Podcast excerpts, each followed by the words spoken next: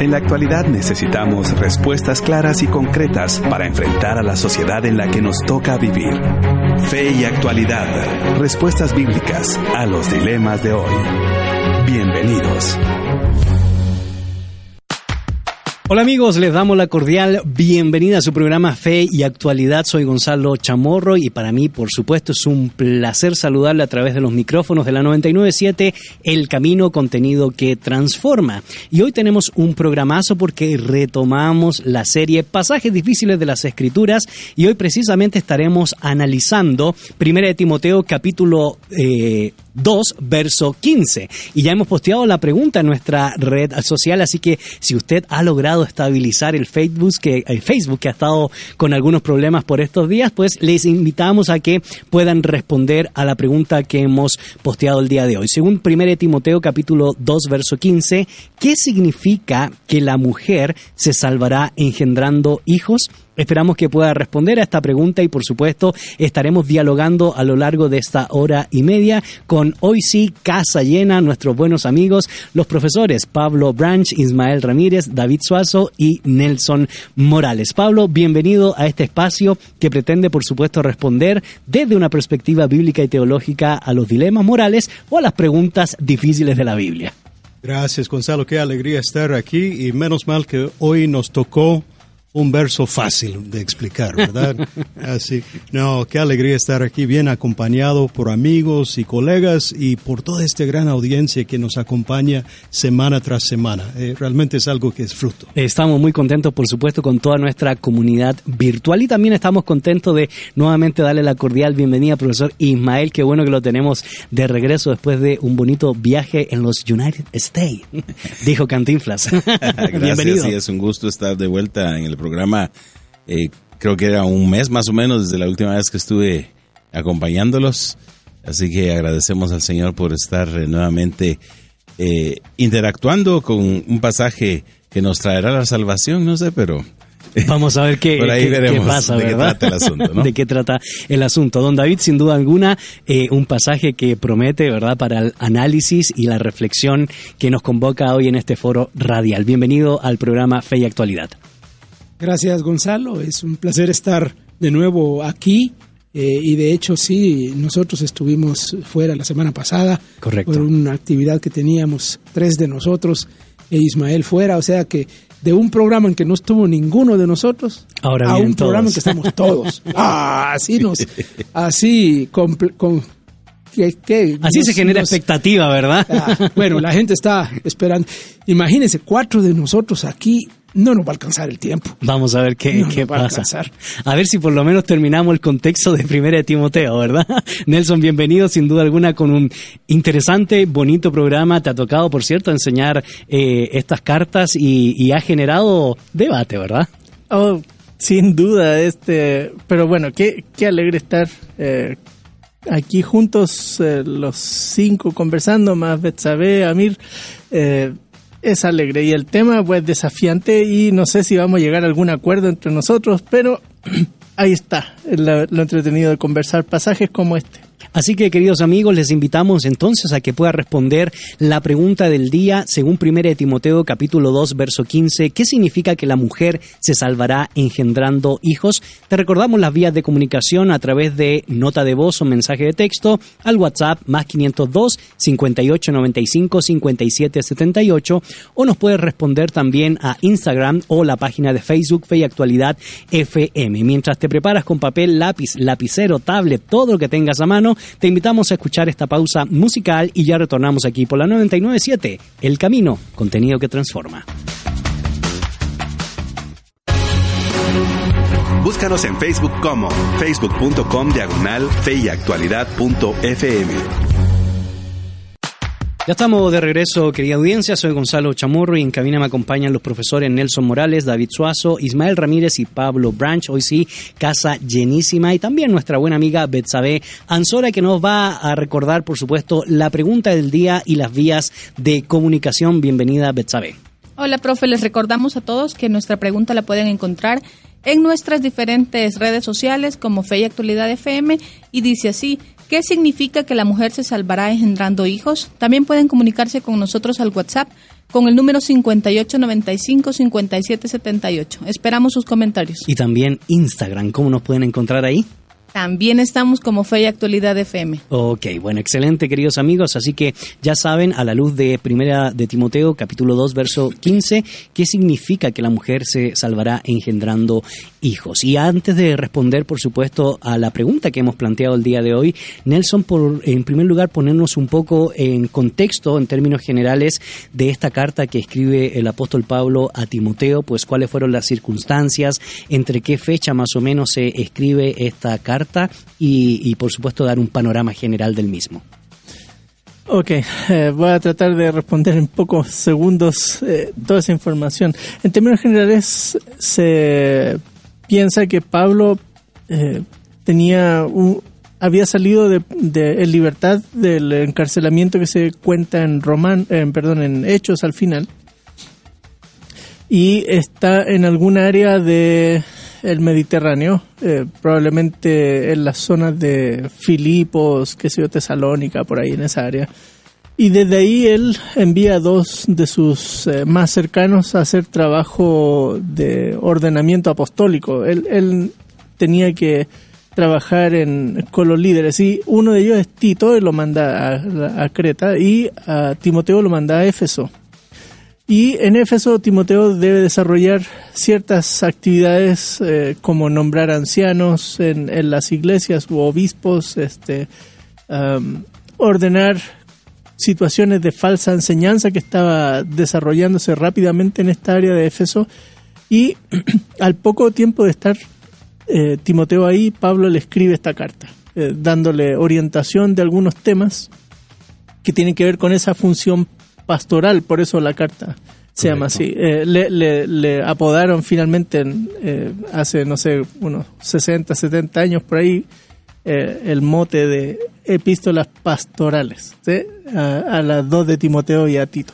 Pero es por eso. Por, ¿Mote con huesillo o sin huesillo? Bueno, ese es un chiste chileno, ¿verdad? Un, en, el siglo, XIX fue que se, Así es. se le puso ese, siglo XIX. ese nombre, sí. Sí.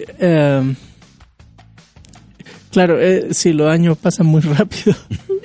Ah, entonces, en, las instrucciones hay, varias cosas aquí importantes que tienen que ver con eh, el liderazgo, las características que deben tener los líderes y también la actitud que deben tener los creyentes en ese contexto. Ahora, eh, no sé si vamos a hablar un poco más adelante de eso, pero eh, Éfeso es una ciudad importante en el mundo de Asia Menor, de lo que hoy es Turquía era una ciudad con mucho desarrollo eh, arquitectónico, económico, político y también en los espacios de participación de las mujeres. Correcto. Eh, de hecho estaba Artemisa, ¿verdad? Uno de los templos importantes. Sí, sí. Y eh, todo el, rito de, Artemisa giraba en torno a las mujeres y, y, paralizaban la ciudad para el rito anual que se hacía de de trabajo con eh, adoración y, este la dedicación de las vírgenes eh, eh, un montón de cosas que se hacían a Artemisa año con año. Así que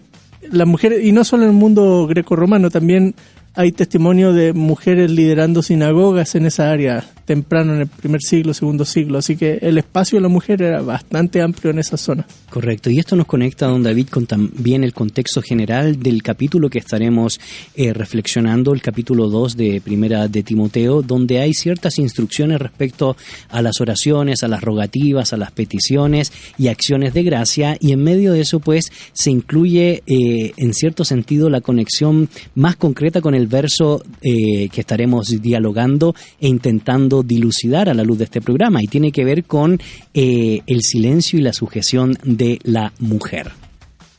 Bueno, la primera parte del capítulo, como ya mencionaste, toca básicamente el tema de la oración, pero interesante que esa sección, eh, al final, en el capítulo, el versículo 8, eh, da una, una especie de conclusión al final eh, diciendo quiero que en todo lugar los hombres oren levantando manos santas sin ira ni discusiones o contiendas. Eh, y parece que ese final de esa primera sección eh, conecta con lo que viene después. Eh, aparentemente lo que está en juego aquí es una comunidad, una iglesia en donde, bueno, los hombres estaban peleando, o había discusiones, había eh, conflicto, había pleito. Y, lo que viene después eh, parece ser uno, un efecto de, de, esos pleitos que tiene que ver con doctrinas falsas y con falsos maestros eh, que produce una, una, una, una, comunidad una comunidad en conflicto, una comunidad en, en, líos, ¿no? Los hombres, los hombres y luego las mujeres. Así es, y eso llama mucho la, atención porque ese lío se puede ver reflejado inclusive en el capítulo 2, profesor Ismael, cuando se menciona que las oraciones o las rogativas pues sean sin ira eh, ni contienda, pero también el apóstol Pablo eh, da una opinión o da una perspectiva o hace un análisis sobre inclusive el uso de la ropa eh, con decoro, ¿verdad? Entonces no podemos dejar de negar que Pablo está poniendo orden eh, en esta comunidad cristiana en ciertos elementos que parecieran ser importantes para el desarrollo de la congregación. Como Nelson ha mencionado previamente, eh, todo lo relacionado con la adoración y el culto a Artemisa, eh, en el capítulo 20, perdón, 19 del libro de los Hechos se la llama Diana. Diana, sí. Y cuando se arma aquel alboroto en la ciudad, a causa de que ya no había venta de las imágenes de la diosa y, tratan de, deshacerse de Pablo y se vuelve un, una situación muy similar a la que estamos viendo en, nuestra América Latina recientemente. Un bochinche. Un bochinche increíble, ¿no? Y pasan por mucho tiempo gritando eh, la, multitud grande Diana de los Efesios. De suerte entonces que nos damos cuenta que la adoración a Diana es extremadamente fuerte, al punto de que seguramente las mujeres de la ciudad eh, tenían ese sentir de identificación con la diosa y de la importancia que tenía, al punto de que es probable, es muy posible que las hermanas dentro de la iglesia se vieran influidas por este tipo de comportamiento de la ciudad. De ahí estaban saliendo. Sí, correcto. Y se vieran influidas en un comportamiento que Pablo considera inapropiado. Inapropiado para mujeres cristianas. Podríamos decir en términos modernos, eh, eran muy mundanas, ¿no? Eran muy mundanas. Y Andaban en el mundial.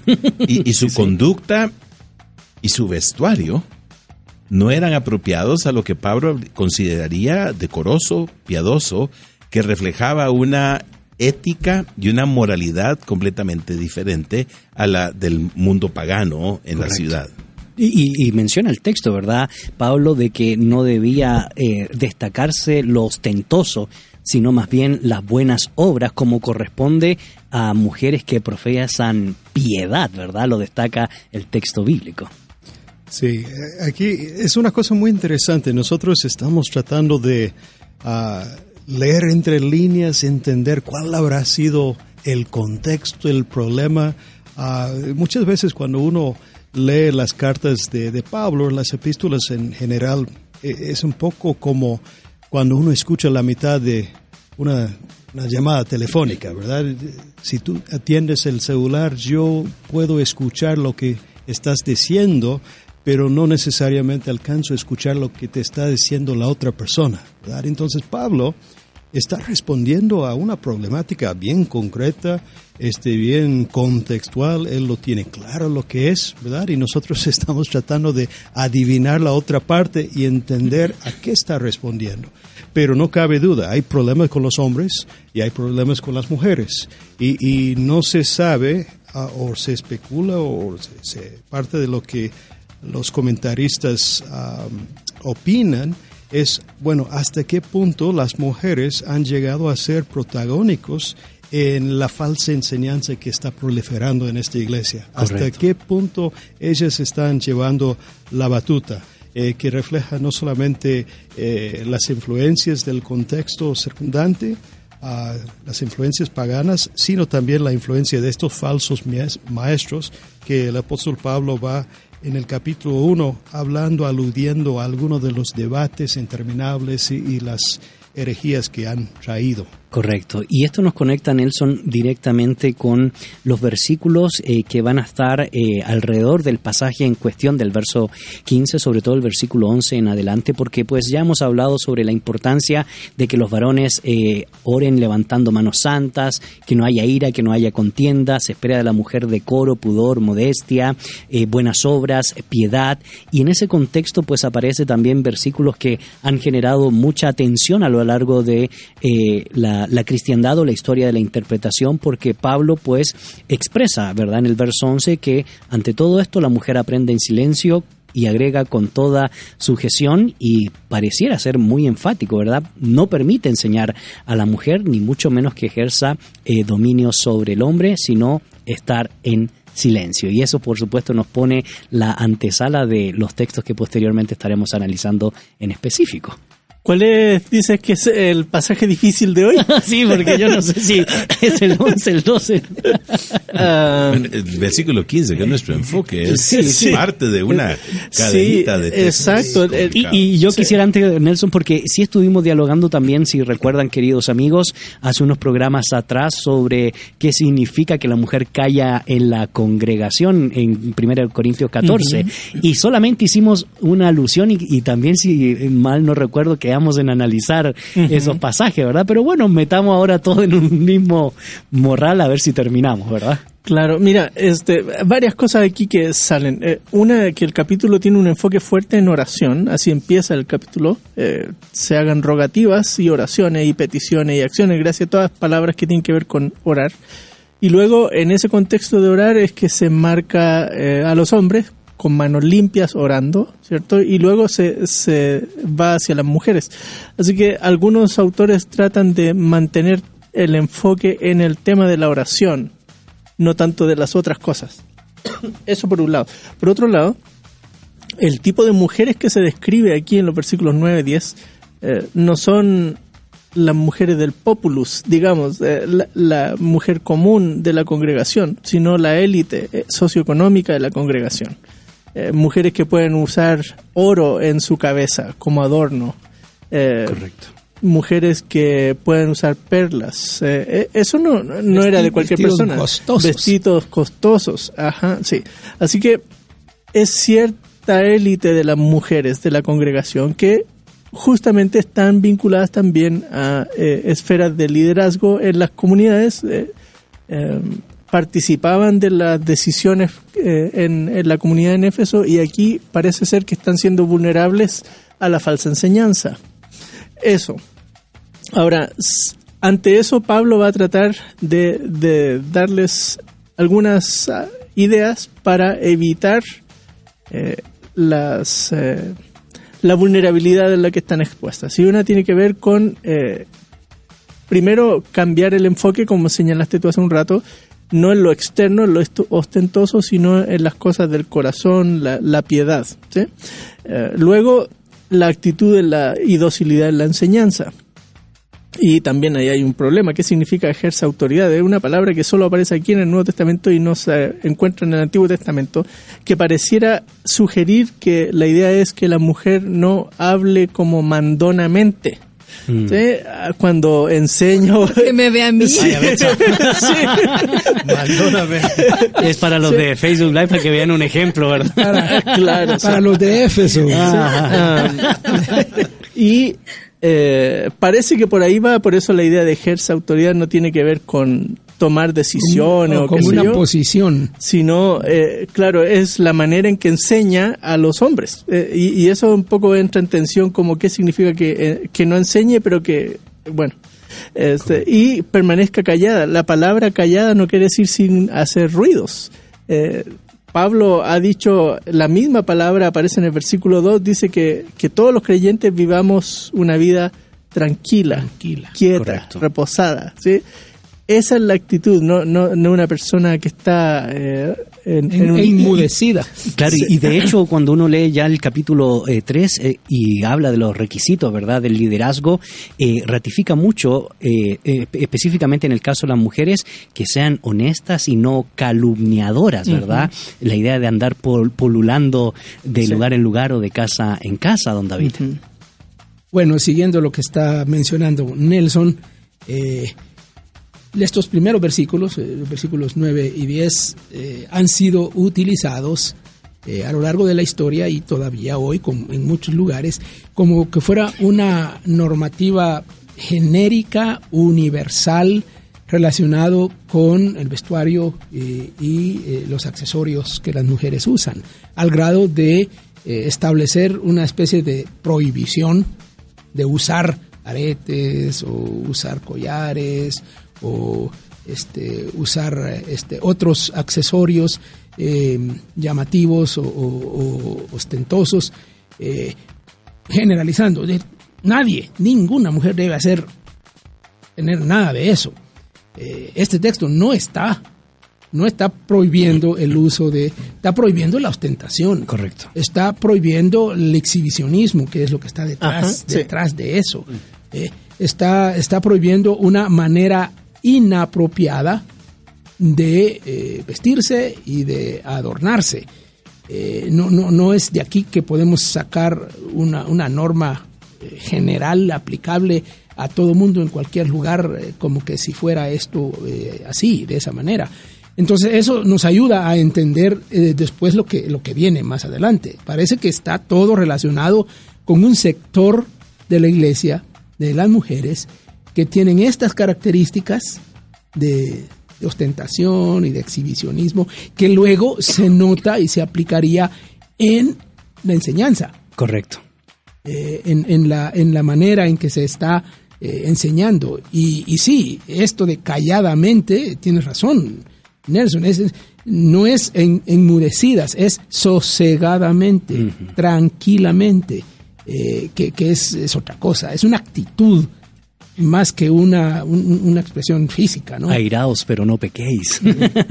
Queremos eh, recordarte la pregunta de, del día y es según 1 Timoteo capítulo 2 verso 15, ¿qué significa que la mujer se salvará engendrando hijos? Y ya agradecemos los comentarios que comienzan a ingresar a nuestras redes sociales. César Larios nos dice, el versículo completo dice que, que debe también vivir en modestia y santidad si confía en Jesucristo y si ama a los demás. Creo que al cumplir esos términos que todos debemos de cumplir, seremos salvos. Bendiciones, esperaré sus comentarios para aprender más. Y Patia Morales nos dice muchas gracias por la pregunta de hoy. Los escucharé el sábado. Espero sus conclusiones y aprender mucho como en cada programa. Saludos. Will Robb también nos dice, muy interesante pregunta. Quedo a la espera de la respuesta, mis estimados expertos. Ah, nos están atreviendo a responder, ¿ah? El primero sí, lanzó, el primero sí lanzó un buen punto que estaremos dialogando, pero atrévanse, queridos amigos, querida audiencia, querida comunidad virtual, a responder la pregunta del día. Se valen inclusive las herejías, porque aquí mencionaremos alguna de no hay, ellas. No hay trampa en la pregunta, esta está... Directísima. Y mientras se preparan y responden, por supuesto, la pregunta del día, te invitamos a que puedas escuchar esta canción y ya retornamos aquí por la 997 El Camino, contenido que transforma. Comentarios, dudas, 5895-5778, el WhatsApp de 997 FM.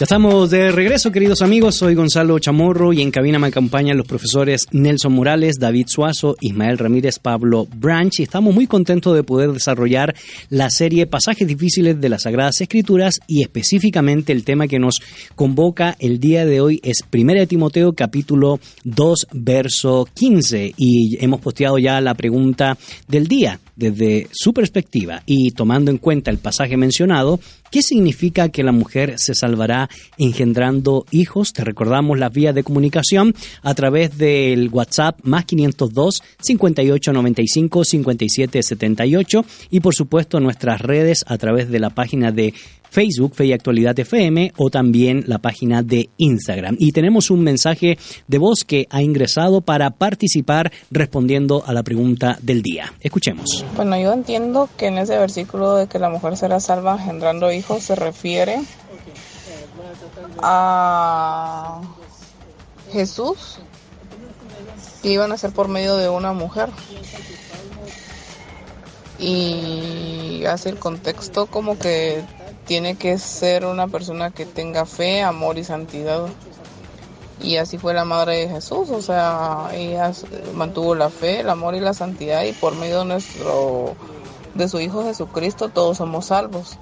Yo me imagino que por ese camino va, no sé, la verdad no soy teóloga, pero yo así lo entiendo. Bueno, muchas gracias por ese comentario y va por un buen camino en el campo de la historia y la interpretación porque eh, ha sido una de las múltiples interpretaciones que han habido a lo largo de la historia sobre este texto y pues, pues muchas gracias por atreverse a opinar y a reflexionar sobre este tópico. Tenemos más comentarios que han ingresado también a nuestra página de Facebook, Betsa. Velázquez Byron dice, todo se teca ahí, sería bueno tener ponentes de otros seminarios, otros ponentes de universidades incluso. Digo, Seteca tiene su propia postura teológica. Y Josué Villanueva le responde, creo que lo que ellos hacen no es dar su postura, sino tratar de interpretar el texto desde una exégesis. Antonio Alvarado nos comenta, saludos desde Escuintla, amados hermanos. Dios les bendiga. Un excelente tema. Me gustaría escuchar la opinión de un exégeta, claro, alineada con la verdad bíblica. Sigan adelante.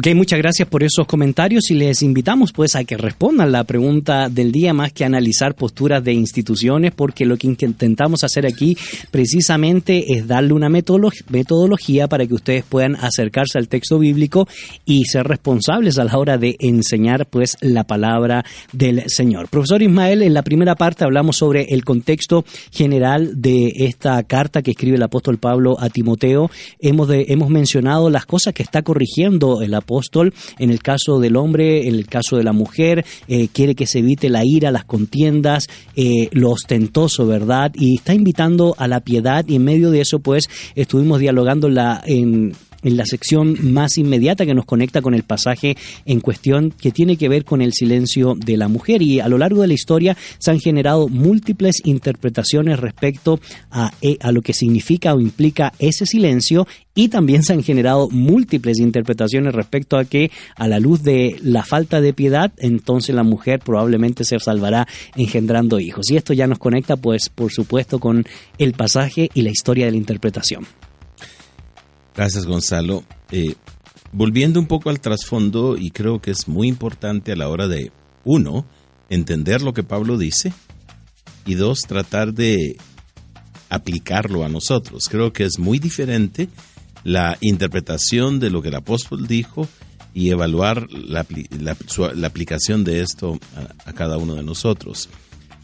Si uno toma en cuenta que el contexto de muchas de las comunidades cristianas del primer siglo seguía un esquema muy parecido al de la sinagoga, tenemos que recordar que la participación del culto de la sinagoga era principalmente masculina, mientras que las mujeres eran básicamente espectadoras.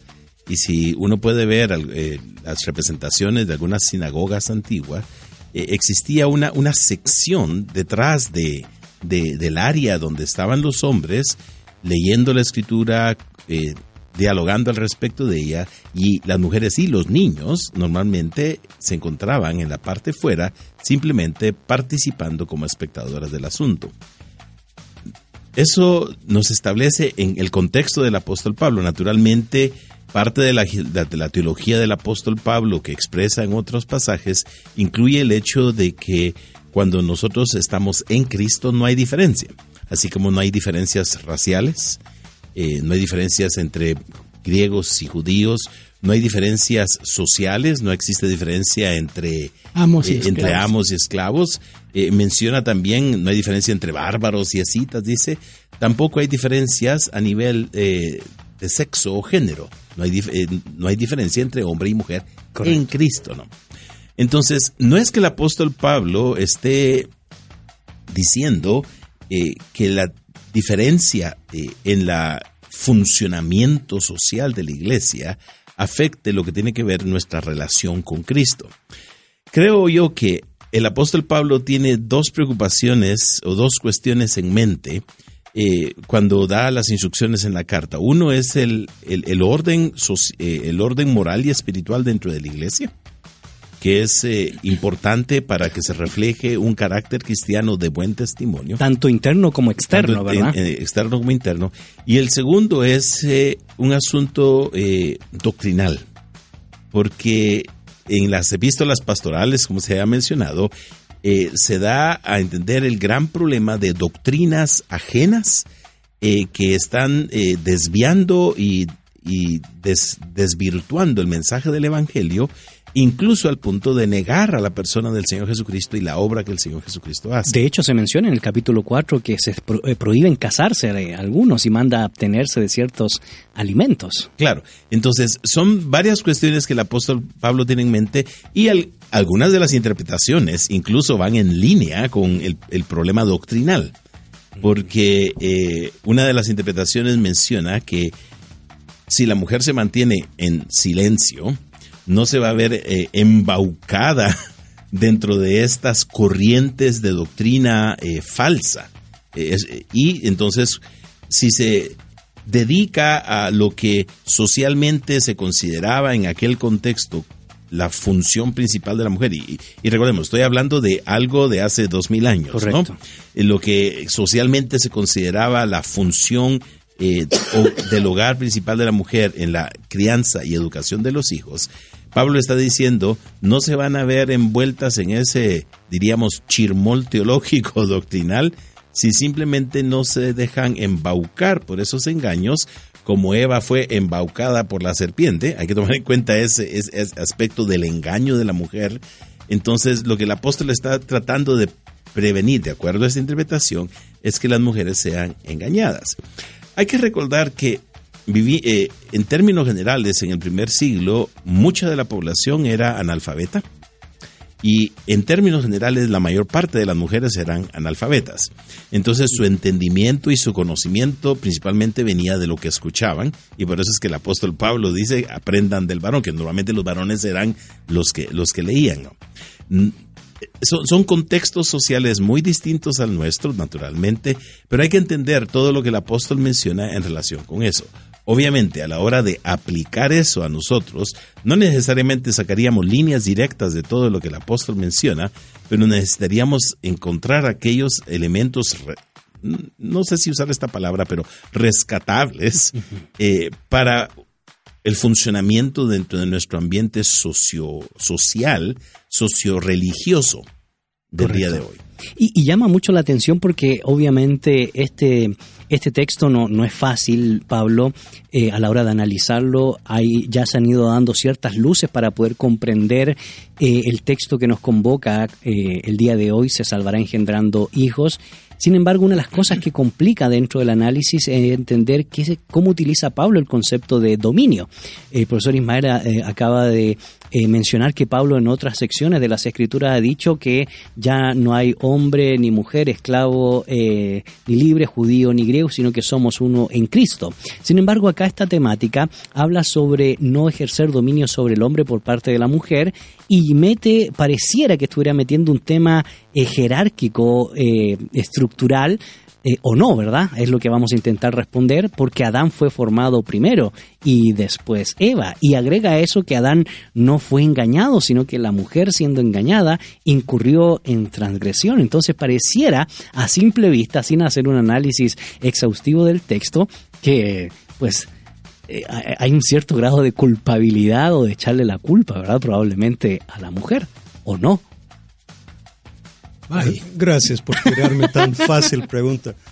Este, bueno, cuando nosotros interpretamos la Biblia, una, una buena regla hermenéutica es que no conviene interpretar un pasaje difícil a la luz de otro pasaje más difícil. Pero voy a romper esa regla un poco. Este, porque, ¿Por qué no me extraña? este, parte de, de lo que estamos viendo en este texto de, de Primera de Timoteo, yo creo que se podría eh, comparar con el contexto que el apóstol Pablo está viendo en Primero de Corintios 11, tanto allá donde se habla del, del velo, de, de, las implicaciones de que las mujeres llevan ah, el pelo descubierto, tanto allá como acá, el apóstol Pablo está apelando a cuestiones culturales del contexto. Hay algo que las mujeres están haciendo que está rompiendo con los códigos culturales, que está comunicando un mensaje ah, de no pudor, de no modestia, de, de, pasar por encima de la autoridad de su marido. Leyendo entre líneas, tanto en 1 Corintios como acá, por lo que el apóstol Pablo va diciendo acerca del matrimonio, algunos intérpretes han dicho que, bueno, parte de la enseñanza falsa pudo haber sido eh, esta idea de que los superespirituales no se casen. Los superespirituales, los que están ya en otro plano espiritual, este, no, eh, no van a tener relaciones sexuales. Entonces, parte de la explicación del apóstol Pablo acerca del matrimonio en 1 de Corintios y parte del error que está tratando de ah, corregir aquí con eh, Timoteo podría pasar por ese lado. Estamos leyendo entre líneas tratando de entender, pero lo que queda más que claro es que hay algo que las hermanas de la iglesia están haciendo, influido por su contexto, influido por la, falsa enseñanza, que está chocando con la sana doctrina, está chocando con ah, la paz del hogar, está chocando con los códigos culturales de modestia, de sumisión, de, pudor. Correcto. El apóstol Pablo, ah, como buen rabino que es, eh, él comienza a hacer una respuesta fundamental en las escrituras ah, y él apela a Génesis, el orden creacional. Ahora, antes de, pensar que el apóstol Pablo está diciendo que todo el pecado es por culpa de la mujer, hay que recordar que también en Romanos capítulo 5 él dice que el pecado entró por un hombre que fue Adán. Él está haciendo una argumentación eh, teológica apelando al orden de, la creación y, eh, Génesis capítulo 2 y 3. Ahora, una de las eh, dificultades de esta interpretación, y, voy a pasar la pelota para que otra resuelva la dificultad, es que algunos dicen, bueno, si, si es que Pablo apela al orden de la creación, eh, está usando eso como argumento para dar una, una, regla universal que se debe aplicar para todos en todos casos, o está apelando a ese argumento para resolver algo que es puntual, contextual, que es ah, un problema localizado en Éfeso. Correcto. E, eso es parte de lo que vamos a seguir explicando. Queremos agradecer los comentarios que siguen entrando a nuestra red social respondiendo a la pregunta del día desde su perspectiva y tomando en cuenta el pasaje de 1 Timoteo capítulo 2 verso 15, ¿qué significa que la mujer se salvará engendrando hijos? Julio González dice, con temor y temblor me expreso, pero entiendo que se salvará teniendo hijos en el, en el aspecto de labor de parto, ya que en el aspecto médico no eran muchos los avances que permitieran o aseguraran que dar a luz que al dar a luz la madre saliera con vida. Dos, también que la madre ya en su vejez se salvaría de precariedades gracias a la ayuda económica que le brindarían sus hijos. Mm. Luis Portillo dice saludos desde Denver, gusto verles y escucharles. Familia Cubas Pineda nos comenta, lo enriquecedor de CETECA es que enseñan a analizar todas las posturas y el estudiante elige y se espera que sea la más apegada al texto bíblico. Mm. Y eso mismo hacen los exponentes con cada tema porque manejan y analizan todas las posturas. Josué Villanueva nos dice, estos pasajes se interpretan normalmente para expresar el lugar o el rol de la mujer en la familia y la iglesia, agregado a que en Primera de Timoteo pareciera expresar que los requisitos para un líder o pastor en la iglesia son para hombres, es decir, el papel de la mujer es un rol más para el hogar y no para el liderazgo en la iglesia. Esta es la interpretación que más he escuchado, apoyados en estos pasajes. En lo personal deseo escuchar más y dar la mejor interpretación. ¿Será que el apóstol estaba pensando en esto? Pregunta.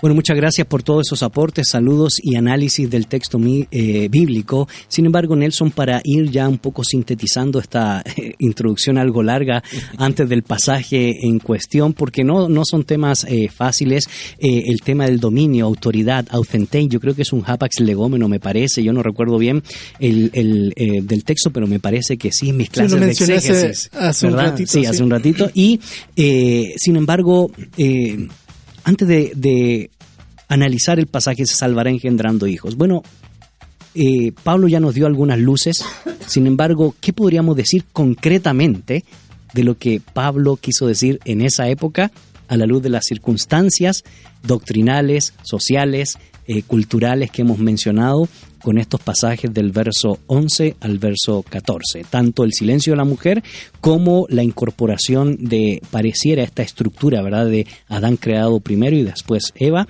y la mención de que Adán no fue engañado, sino la mujer.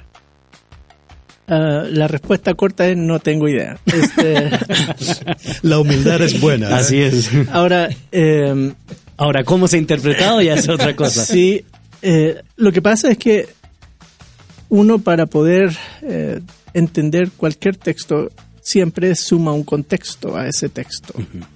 Eh, contexto de distintas naturalezas, histórico, social, político, económico, religioso, etcétera. Literario. Sí, y principalmente como lo único que tenemos a la mano es el texto de Timoteo, entonces el literario es el que nos guía principalmente.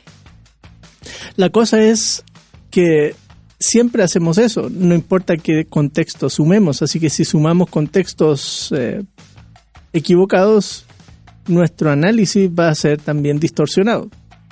Eh, la cosa es cómo asegurarnos de que estamos sumando los mm. contextos adecuados. Mm. Eh, parte del, tema es que, y, la controversia que está detrás de este pasaje desde temprano en la historia de la iglesia hasta nuestros días, y no para, es que traemos mucho del bagaje de qué pensamos, por ejemplo, de la función del hombre y la mujer antes de abrir este pasaje.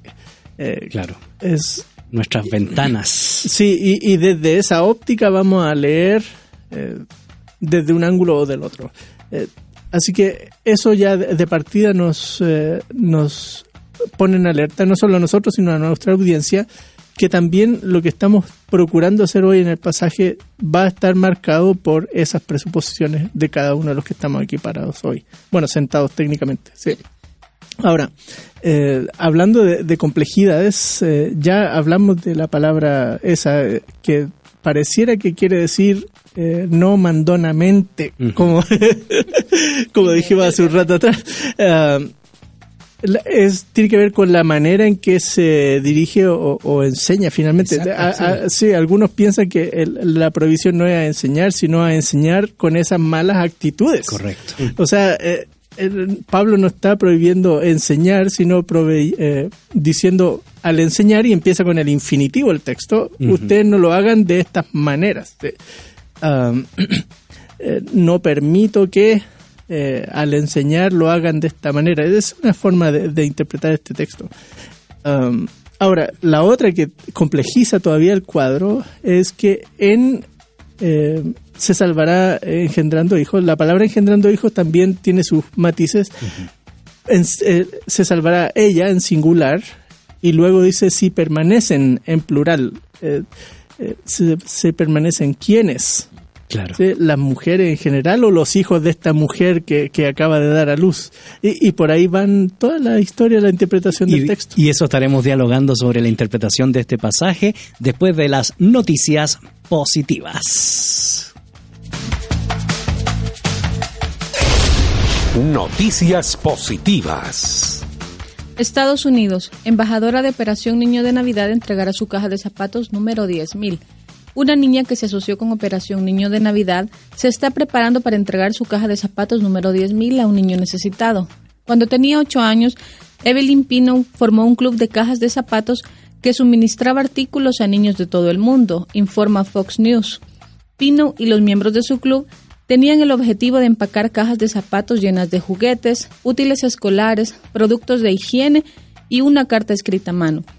Mi sueño para el club de la caja de zapatos era que tal vez empacaríamos 100 cajas de zapato cada año, pero mira lo que Dios ha hecho, dijo la estudiante universitaria de 19 años.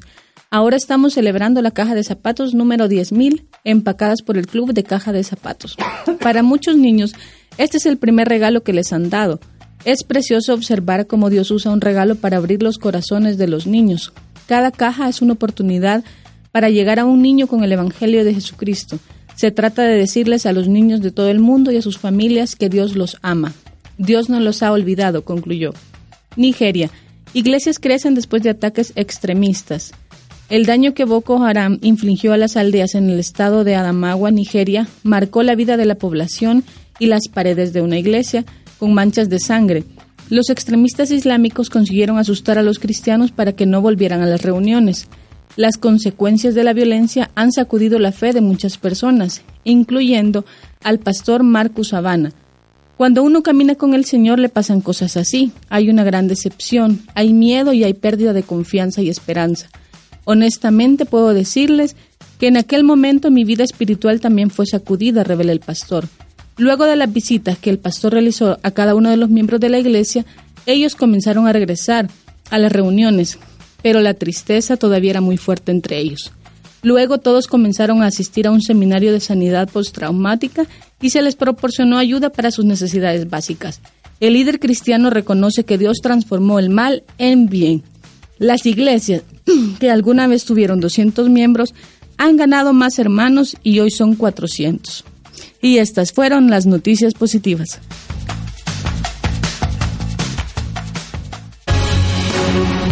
Búscanos en Facebook como facebook.com diagonal Bueno, ya estamos de regreso, querida audiencia. Soy Gonzalo Chamorro y en cabina me acompañan los profesores Nelson Morales, David Suazo, Ismael Ramírez y Pablo Branch y estamos dialogando la serie Pasajes difíciles de las Escrituras. Y si bien es cierto, hoy estamos eh, específicamente reflexionando sobre el capítulo 2 de 1 Timoteo, verso 15, todavía no, le entramos al texto por todas las implicaciones que tiene los versos anteriores, inclusive el contexto particular del capítulo 2, como también el contexto general. Y por eso eh, te agradecemos eh, realmente las opiniones que ha dado respecto a la pregunta que hemos posteado el día de hoy y, y, es precisamente, según 1 Timoteo 2.15, ¿qué significa que la mujer se salvará engendrando hijos? Romina Quilín nos dice, buenas tardes, profes. ¿Qué tema? Esperando su análisis. Ustedes y su programa son un motivo de agradecimiento hoy. Feliz Día de Acción de Gracias desde Texas. Muchas gracias. Luis Rodríguez dice, mi madre y mis hermanos son aquellos que hacen la voluntad del Padre. Seguirles, reconocer su señorío, reconociéndolo como Salvador. Así que salvará obedeciendo. Se salvará. Se salvará obedeciendo. Dice también un mensaje en WhatsApp. Mi comentario, creo. Uno, al empezar con un pero está enlazando el texto anterior. Dos, creo que también habla del prestigio de la mujer. Tres, también confirmaba que el hombre tiene un rol y la mujer otro. Gracias por ese programa tan sustancioso. Bendiciones. Saludos, Sonia Vázquez. Y como dice cada quien a lo suyo, nos comenta. También nos llega otro mensaje y nos dice, saludos maestros. Creo que como todo en la palabra de Dios es bien profunda creo que se hace referencia a la labor natural de la mujer como fuente de vida, en cumplimiento de la simiente santa, y al mismo tiempo que implica que deberá educar y cuidar a los hijos, los hijos de Dios. Le saluda Stanley Secaida. Gracias por sus enseñanzas que fortalecen el conocimiento de Dios en nosotros. Bueno, muchas gracias por esos comentarios y saludos que también nos fortalecen a nosotros, ¿verdad? Y nos inspiran a seguir trabajando para poder ser responsables, pero también generar un método que nos eh, ayude a recordar que la, el estudio de la palabra no es cualquier cosa. Don David ha llegado el tiempo de conectar los versículos que hemos venido analizando con el pasaje en cuestión del día de hoy, que es eh, 1 Timoteo 2.15. Eh, sí, hay varias cosas que se han mencionado y voy a tratar de, juntarlas para conectar. Se ha mencionado, por ejemplo, que en toda interpretación eh, va metido nuestra, nuestra preconcepción, eh, nuestra cosmovisión, eh, nuestra manera de ver y de entender las cosas. Y aquí uno de ellos es la visión vertical de la realidad desde la creación, una visión vertical. Se lee el texto verticalmente en las relaciones eh, entre hombre y mujer, en las relaciones en la iglesia. En, ya de entrada vemos verticalmente todo aquí y que como que Pablo está poniendo en orden las cosas. Eh, qué va primero y qué va después. El hombre va arriba y la mujer está abajo, en, jerárquicamente. Es una visión que nos, que nos condiciona a leer todo el texto. Entonces, cuando Pablo dice que la mujer eh, aprenda calladamente, uno lee eh, sumisa en el, en el sentido, ese Correcto. orden jerárquico. Pero realmente, todos tenemos que aprender sosegadamente, no solo la mujer. Sosegadamente en el sentido de no ser eh, fastidiosos, de no ser este contender, ¿verdad? o la ira que, es lo que menciona de no crear. Eh, todos debemos aprender así. En este caso entra el tema de la falsa enseñanza de la que se ha hablado. Eh, no permito que la mujer eh, enseñe estas faltas, falsas enseñanzas. Correcto. deberíamos de decir de manera prepotente, que es lo que está en esa palabra que uno que se ha traducido este, ejercer autoridad, que no enseñe estas falsas doctrinas de manera prepotente, sino que aprenda, porque ya dijimos que en ese tiempo, en ese contexto, eh, las mujeres no eran instruidas, no tenían conocimiento, las mujeres judías ni siquiera la ley las instruían, estaban de, de lejos aprendiendo. Y en el mundo grecorromano era algo similar. Muy parecido. Eh, muy, muy parecido. Las mujeres no eran instruidas, entonces tienen que aprender. Y están en el proceso de hacer eso. Eh, eventualmente enseñarían. Pero aquí estamos hablando de aquellas que han sido eh, engañadas, porque es el tema que aparecerá después. Que han sido engañadas por la falsa doctrina y luego están enseñando prepotentemente la falsa doctrina. No, tranquilas, aprendan. Claro, ah, de todos modos sería no, no enseñar, no, no solo la falsa doctrina, porque si enseñan la falsa doctrina, pero tranquilamente, y claro, este, claro no es la idea, ¿no? Eh, eh, pero sí, sí, exactamente, sí, claro. Eh, entonces, ya, cuando uno llega al texto que estamos discutiendo y que no hemos discutido todavía, eso está ahí. Tiene que estar, tiene que estar presente de qué se salvará. Correcto. Hay que entender Entonces, ya, pues en, ese contexto, ¿de qué se salvará la mujer? Eh, y ahí viene la gama de, interpretaciones y, y, estaremos mencionando enseguida esa gama de interpretaciones. Sin embargo, queremos agradecer los comentarios que siguen entrando a nuestra red social. Yare Capey dice, hola muchachos. Dios mío. Les dijo muchachos. Saludos cordiales. No saben cómo disfrutamos mi esposo y yo cada programa, sobre todo en los podcasts. Para mí es como estar nuevamente en el aula. Haciendo referencia a la pregunta del día, creo que definitivamente hay que tener en cuenta el contexto de la carta a Timoteo, lo que estaba sucediendo con ciertas mujeres de la congregación de Éfeso. También cuando Pablo más adelante hace referencia a las viudas jóvenes y su comportamiento también el, el contexto del sincretismo religioso y el culto a Artemisa, Diana en Éfeso. Creo que se debe considerar no solo la, no sol, creo que se debe considerar que era muy fuerte la influencia del culto a la diosa Artemisa o a Diana de los Efesios, la cual era considerada no solo la diosa de la casa y la virginidad, sino también de la fertilidad. Es muy probable que dentro de la misma iglesia en Éfeso hubiera su sincretismo y creencia de que la salvación de la mujer estaba vinculada al tener hijos.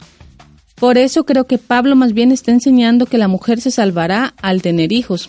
Sí, sí, sí permanece en fe, amor y santidad. No es simplemente ser fértil y tener hijos.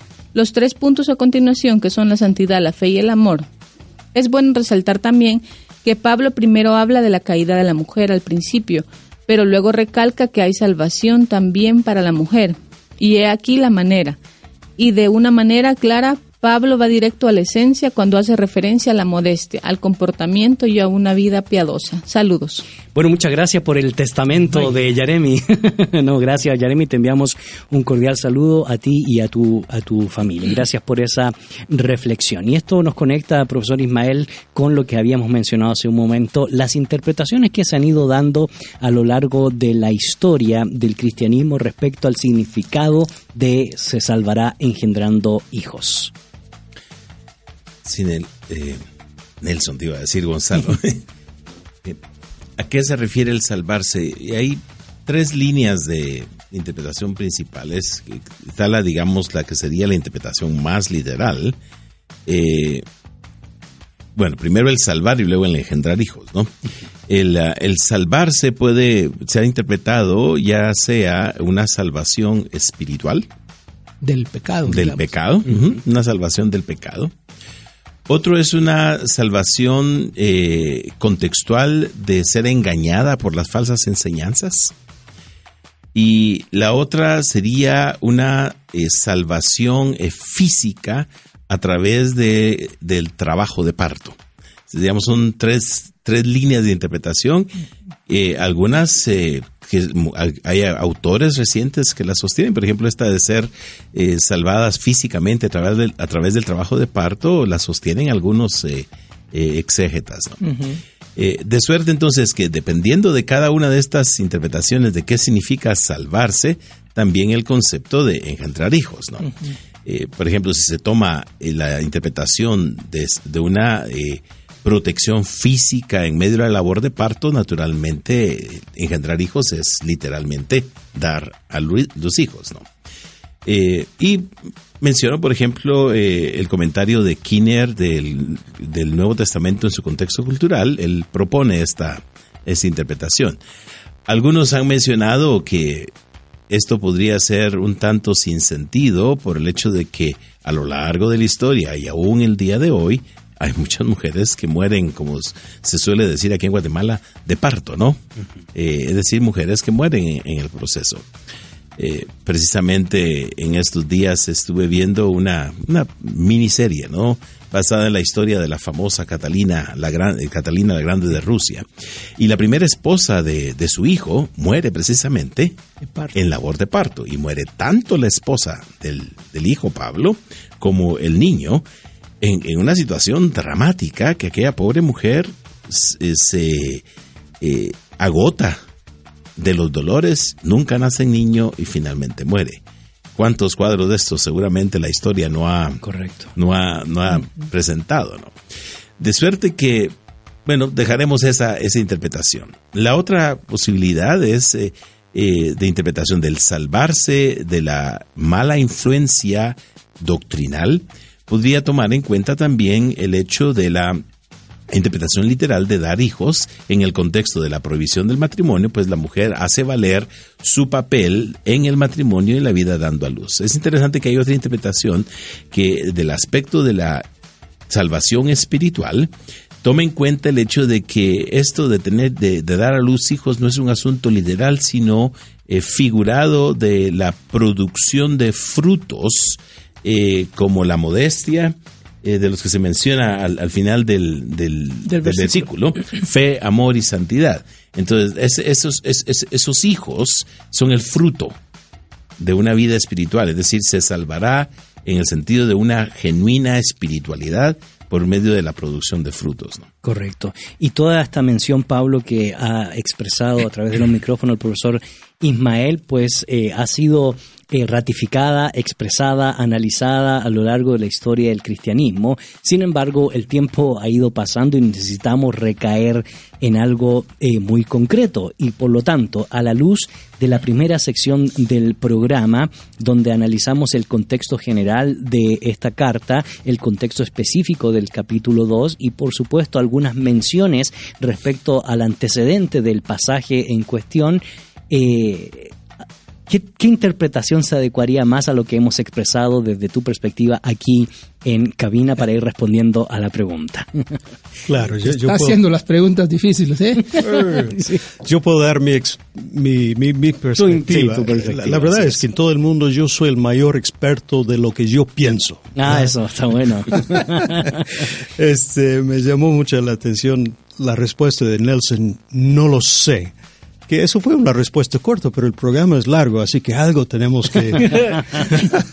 algo hay que pensar. Este, mira, me, llama la atención que hasta en las traducciones bíblicas uno puede ver la diversidad de, de opciones y a veces las traducciones no terminan de tomar o las ventanas teológicas de los traductores. Sí, sí, sí. Mira, la nueva traducción viviente da una postura en su traducción oficial pero en las notas al pie da otras dos opciones. Dice el verso 15, sin embargo, las mujeres se salvarán al tener hijos, siempre y cuando siguen viviendo en la fe, el amor, la santidad mm. y la modestia. Pero las notas al pie dicen una opción, o se salvarán al aceptar su rol de madres, o se salvarán por el nacimiento del niño, ¿verdad? El niño Jesús a través de la Virgen María. Así que ahí es lo que han mencionado nuestros oyentes. Ahí, tiene cubierto toda la gama de, opciones. Ahora, interesante. Ah, eh, lo que dijo David, nosotros siempre leemos el texto con cierta óptica, con ciertos prejuicios, con cosas que damos por sentado. Y me llama la atención eh, que al leer estos versos difíciles, eh, las partes que nos saltan a la vista y otras palabras de repente que son importantes que pasen desapercibido. Cuando nosotros vemos en el verso 11, la mujer aprende en silencio con toda sujeción. Por ahí la parte que choca más es silencio con toda sujeción. Pero el apóstol Pablo está insistiendo que las mujeres aprenden en un contexto, en un momento cuando muchos creían que las mujeres no eran capaces de aprender, que no eran dignas de aprender, que no debía haber oportunidades de aprendizaje para ellas, pues, ¿para qué? Eh, entonces, él está proponiendo como solución de, largo plazo, mediano plazo, esta situación va a mejorar a la medida que las hermanas aprenden la sana doctrina y como solución más inmediata está imponiendo que dejen de enseñar estas cosas raras que están enseñando. Entonces, hay algo ahí en sus palabras que va eh, contra de la cultura eh, judía y contra de la cultura del mundo circundante en ese momento. Ahora, llegando al verso 15, pero se salvará, leyendo de la Reina se salvará engendrando hijos si permaneciera en fe, amor y santificación con modestia. Es interesante como uno, según cómo entra el texto, puede argumentar eh, posturas eh, contradictorios. Eh, yo, me quedé pensando en el buen comentario de, ah, creo que fue Jeremy, ah, que, que, dijo que, bueno, por el contexto de Éfeso y por el culto de la fertilidad, a lo mejor daban por sentado de que tan especial era eso de tener niños que así las mujeres se salvaban. Entonces aquí en este verso Pablo está insistiendo que no, eh, eso es parte importante para la vida de la mujer, pero también la fe en Jesús, el amor, la santificación, la modestia. Bueno, eso sería una manera de argumentarlo. Pero, como Pablo hace referencia en el capítulo 4 de que entre las enseñanzas raras y falsas y heréticas que están circulando, hay algunos que están prohibiendo el matrimonio, ah, entre otras prohibiciones. Eh, también eso podría ser parte del revuelo en Éfeso, que las mujeres eh, eh, han, han, han, roto con los códigos este, no solamente culturales, sino conyugales, ¿verdad? Algunas pueden creer, como aparentemente algunas creían en el contexto de primero de Corintios, que eso de, no casarse o de no tener relaciones sexuales era algo más espiritual, nos llevaba a un plano espiritual más elevado. Y el apóstol Pablo en el verso 15 estaría afirmando de que no, eso de tener uh, hijos uh, es parte de la, de, la vida piedosa de, de, una mujer que es seguidora de Jesucristo, no hay nada malo, entonces de alguna manera estaría contradiciendo la, la, enseñanza falsa de estos maestros. Ahora, eh, tenemos que aclarar aquí que Pablo no, no, no es posible que está diciendo que tener hijos salva a la mujer porque en otro, otros muchos lugares él insiste que nosotros somos justificados por la fe, no por ninguna obra, no por nada que nosotros hayamos hecho, ni tampoco quiere afirmar que la mujer que no tuvo hijos no será salvo. Entonces, todas esas consideraciones nos llevan a interpretar esto. Y son consideraciones, eh, gracias Pablo, son consideraciones que van ampliando eh, más preguntas, como por ejemplo, eh, y que ya ha sido mencionada también, ¿verdad? Si Pablo está haciendo referencia a la salvación universal de del alma, ¿verdad? Por causa de nuestro pecado, o como ustedes muy bien han expresado, ¿verdad? A una salvación específica por causa de la herejía, para no expresar de manera inequívoca, eh, sin piedad, eh, sino más bien con cordura, con eh, buen juicio, lo que implica la correcta doctrina. Pero bueno, Nelson, conclusiones a la luz del pasaje desde tu perspectiva, ¿verdad? Ah, bueno, ¿qué podemos decir?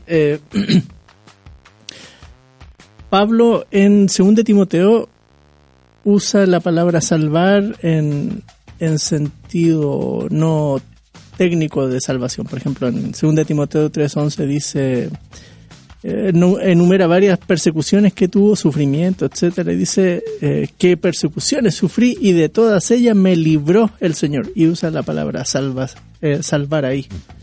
Y en 4.18 eh, dice, el Señor me librará de toda obra mala, y usa la palabra salvar ahí. Así que en las pastorales Pablo está usando la palabra salvar también en un sentido de preservar de daño. No teológico. No teológico, sí. Eh, no es, eh, es decir, no está en juego la doctrina de la salvación o la soteriología. Ahora, si, si uno entiende que lo que Pablo está tratando de hacer es un razonamiento eh, teológico desde la creación para mostrar la situación de peligro de la mujer, creo yo que hay, un doble, una doble entrada ahí y, y no da tiempo de argumentar mi, mi posición, pero es este no es un regaño a las mujeres eh, directamente solo. Es eh, a mujeres de la élite de la iglesia que están metidas en cuestiones eh, que claramente han mostrado que fueron engañadas y no se dieron cuenta, ni sus esposos. Correcto. Y es un llamado de atención también para ellos, que ellos son responsables de su hogar de, ante el Señor, etcétera, y deben cuidar. y la mujer es prevenir eh, esa situación de peligro en el que están, eh, abocándose a las esferas de, del hogar, que es donde tendrían la seguridad. Pero de nuevo insisto, no, no es a todas las mujeres, ni para todas las edades, ni para toda la vida, porque entonces Pablo se contradeciría con Corintio, donde dice que la mujer eh, profetiza, ora, sí, Lo da por sentado. Claro. así que no, el, tiene que estar hablando de otro tipo de salvación y la restricción es coyuntural. Es, por estas circunstancias que se están dando mm. en Éfeso. Correcto. Don David, conclusiones finales y desafíos, por supuesto, para nosotros hoy a la luz de este pasaje, pasaje que sí ha generado eh, un qué y un para qué hablar. Sí, creo que lo entiendo que lo, lo más natural eh, en este texto a la luz de lo que hemos visto, lo que hemos estudiado y, la argumentación que hemos ido llevando. Eh, lo más natural es vincular la salvación con el tema de la falsa doctrina, con el tema de la, falsa enseñanza y de ese peligro en el que las mujeres están habiendo sido engañadas y siguiendo en ese engaño. Y Pablo está previniendo, eh, sálvense de eso. Lo de engendrar hijos ya se ha explicado, eh, este, que tiene que ver con, eh, la, bueno, la función eh, primordial de la mujer en, en, aquella época, en aquel contexto y que sigue siendo aquí. Obviamente ya se ha recalcado que aquí no se está hablando de la salvación espiritual del pecado, porque sería una cuestión muy contradictoria eh, con, lo que se enseña a lo largo de todas las escrituras. Este, no, no, no está diciendo eso, porque ya Pablo mencionó, y, las mujeres que no tuvieron hijos, ya pobrecitas, ¿no? Ya quedaron fuera de. Este, no, no, no está eso en juego para nada aquí. Así que por lo menos una aplicación directa que deberíamos sacar inmediatamente es que no se trata de que hay otra forma de salvación espiritual distinta de la que ya se ha enseñado. Eh, es, es de, ese contexto, de esa cuestión coyuntural que está ahí. Y una aplicación en ese sentido a nosotros es que, debemos estar alerta y debemos estar cuidadosos. Eh, no solamente de que las mujeres enseñen una falsa doctrina, cualquiera que enseñe una falsa doctrina. Tenemos que estar alertas eh, a eso y aprender, aprender como se debe aprender correctamente para eventualmente enseñar lo, correcto. Eh, así que por ahí va mi, mi, mi, lado de entender eh, este, este texto tan, tan complicado. Nos hemos metido en un texto muy difícil, uno de los más difíciles. Sí, así es, correcto. Queremos agradecer los comentarios que siguen entrando a nuestra red social. Josué Velázquez dice, profe, siento que están deambulando un poco y el programa está terminándose. El doctor Suazo estaba cayendo, casi. ¿De qué salvación se está refiriendo? No es de la salvación en Jesús de la que se está hablando, sino que tiene que ver con otro asunto y eso es lo que estamos esperando. Dios les bendiga. Bueno, ya hemos dado respuesta, ¿verdad?, a eso y, lo escribió hace un rato atrás. Eh, vaya, Josué Velázquez sí ha estado estudiante, estudiante del seminario para que recuerden su nombre y cuando le den clase, ¿verdad? Porque yo creo que le está esperando la respuesta para terminar su tarea. bueno, un saludo, Josué, gracias por tus aportes. Eh, profesor Ismael, conclusiones finales y desafíos, por supuesto, para nuestra comunidad. Creo que hay varias cosas que han quedado pendientes. El tiempo no nos ha alcanzado. alcanzado. Pero hay algunas cuantas detalles que quisiera mencionar. Uno es por qué es que Pablo habla tanto de la mujer, por el problema que había de, de, esta eh, excesiva atención al papel que la mujer tenía, particularmente con eh, el tratar de, sobresalir. Y cuando Pablo eh, enfatiza el hecho de que la mujer es la que fue engañada, no es que le esté quitando responsabilidad al hombre, sino hablar de esa responsabilidad compartida en la caída misma. y, si uno lee el pasaje de Génesis 3, ve que cada uno tiene su responsabilidad en el proceso. De hecho, lo habíamos mencionado fuera de micrófono, que en Romanos eh, eh, Pablo habla de Adán, ¿verdad? Como el responsable directo de la caída. Entonces, lo que Pablo quiere recordar, no sé si sería adecuado hablar de una antropología de la mujer, algo así, sería eh, correcto de lo que la Unología. Ginecología, pero eso, es totalmente diferente, ¿no? Eh, no sé si el apóstol está queriendo dejar ver que hay cierta susceptibilidad por parte de la mujer a caer más fácilmente en el engaño, pero no porque sea algo de la naturaleza propia de la mujer, sino por la condición social de falta de instrucción. Entonces, en aquel contexto, para el apóstol Pablo, las mujeres podían ser más fáciles, presas más fáciles del engaño por la falta de instrucción, que es un cuadro completamente diferente a, lo que nosotros tenemos hoy en día. y por eso Pablo insiste tanto en, que aprenda, que, debía, no, era que se callara y ahí no haga nada, sino aprenda. Lo que importaba a Pablo es que aprendieran. Y entonces entramos al tema de la salvación. Sí, eh, el papel de la mujer, visto desde la perspectiva cultural de aquel momento, era principalmente una labor de ser madre, y eso restauraba su papel principal. El apóstol eh, Pablo va a decir, eso no es suficiente eh, para cumplir su papel, sino que lo más importante es permanecer en fe, amor y santificación. Y creo que es algo que tenemos que resaltar. Eh, la salvación por medio de engendrando hijos aquí no es lo sobresaliente.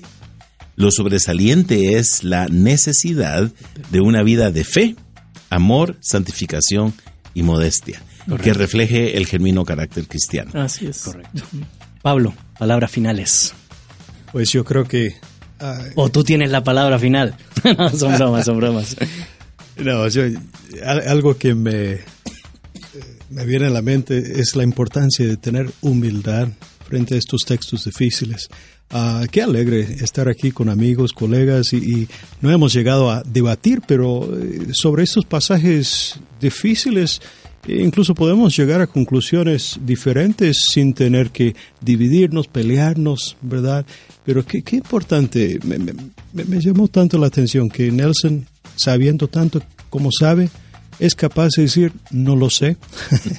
es buena lección para, para, para, mí y para todos nosotros. Tener humildad frente a estos ah, pasajes difíciles, eh, tratar de escudrinarlos, entenderlos y ah, afirmar lo que creemos haber entendido, pero también con humildad. Correcto. Queremos agradecer, por supuesto, todos los comentarios y participaciones que han tenido a través de nuestra eh, red social. Y, eh, Nelson, pues gracias por compartir con nosotros y aprovechando para que puedan eh, recomendar a nuestra audiencia, porque hoy nos tocó un tema que tiene que ver mucho con el contexto cultural de la época y hay buenos libros, ¿verdad?, que podríamos recomendar a nuestra querida audiencia, nuestra querida comunidad, para que se apoyen, ¿verdad?, a la hora de encontrarse con estos textos bíblicos. Uno de ellos, el que mencionó el profesor Ismael de Craig Kinney, ¿verdad?, sobre el contexto cultural de la Biblia. Muchas gracias por compartir y algunas recomendaciones que tú tengas. Bueno, ese sin duda es un libro que recomendamos fuertemente. Eh,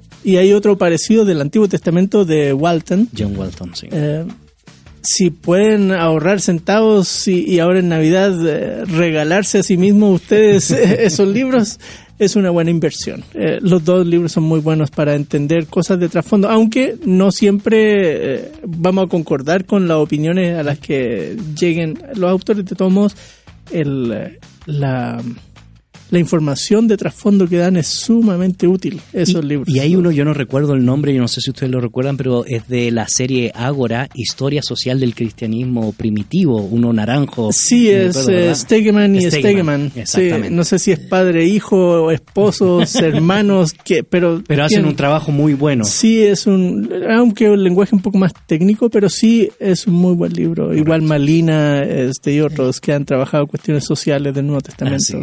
Muchas gracias, Nelson. Don David, gracias por compartir junto con nosotros. Sí, gracias. Y por lo menos yo puedo eh, rescatar que la tendencia de los intérpretes más contemporáneos, más recientes, la tendencia es descartar el tema de la salvación eh, espiritual, y del pecado. Por lo menos en eso creo que hoy casi todos estarían de acuerdo eh, los intérpretes. Los intérpretes más antiguos no necesariamente, pero los, los recientes. Y eso, por lo menos eso nos ayuda ahora a calmarnos, ¿no? Eh, y, las aguas se, calman un poco.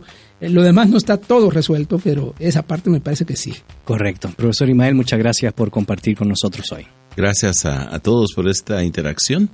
Eh, quizá lo último que quisiera decir es que no importa cuál sea el papel que se desempeñe socialmente, eh, no hay esquemas eh, determinantes al respecto. Lo crucial en la vida espiritual es la fe en Jesucristo. Correcto. Muchas gracias, Pablo. Gracias por compartir con nosotros. Un gusto, Gonzalo. Este, gracias por eh, me quedé con la mente vacía. Gracias, Gonzalo. Un gusto estar contigo. Se quedó pensando en las interpretaciones, ¿verdad?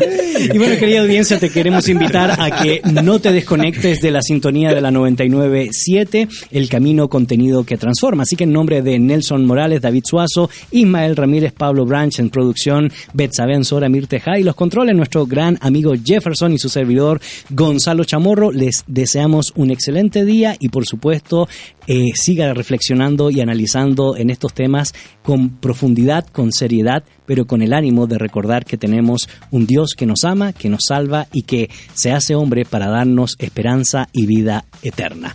Nos encontramos en la próxima. En la actualidad necesitamos respuestas claras y concretas para enfrentar a la sociedad en la que nos toca vivir. Fe y actualidad. Respuestas bíblicas a los dilemas de hoy. Hasta la próxima emisión. Esta es una producción de iRadios Guatemala Centroamérica.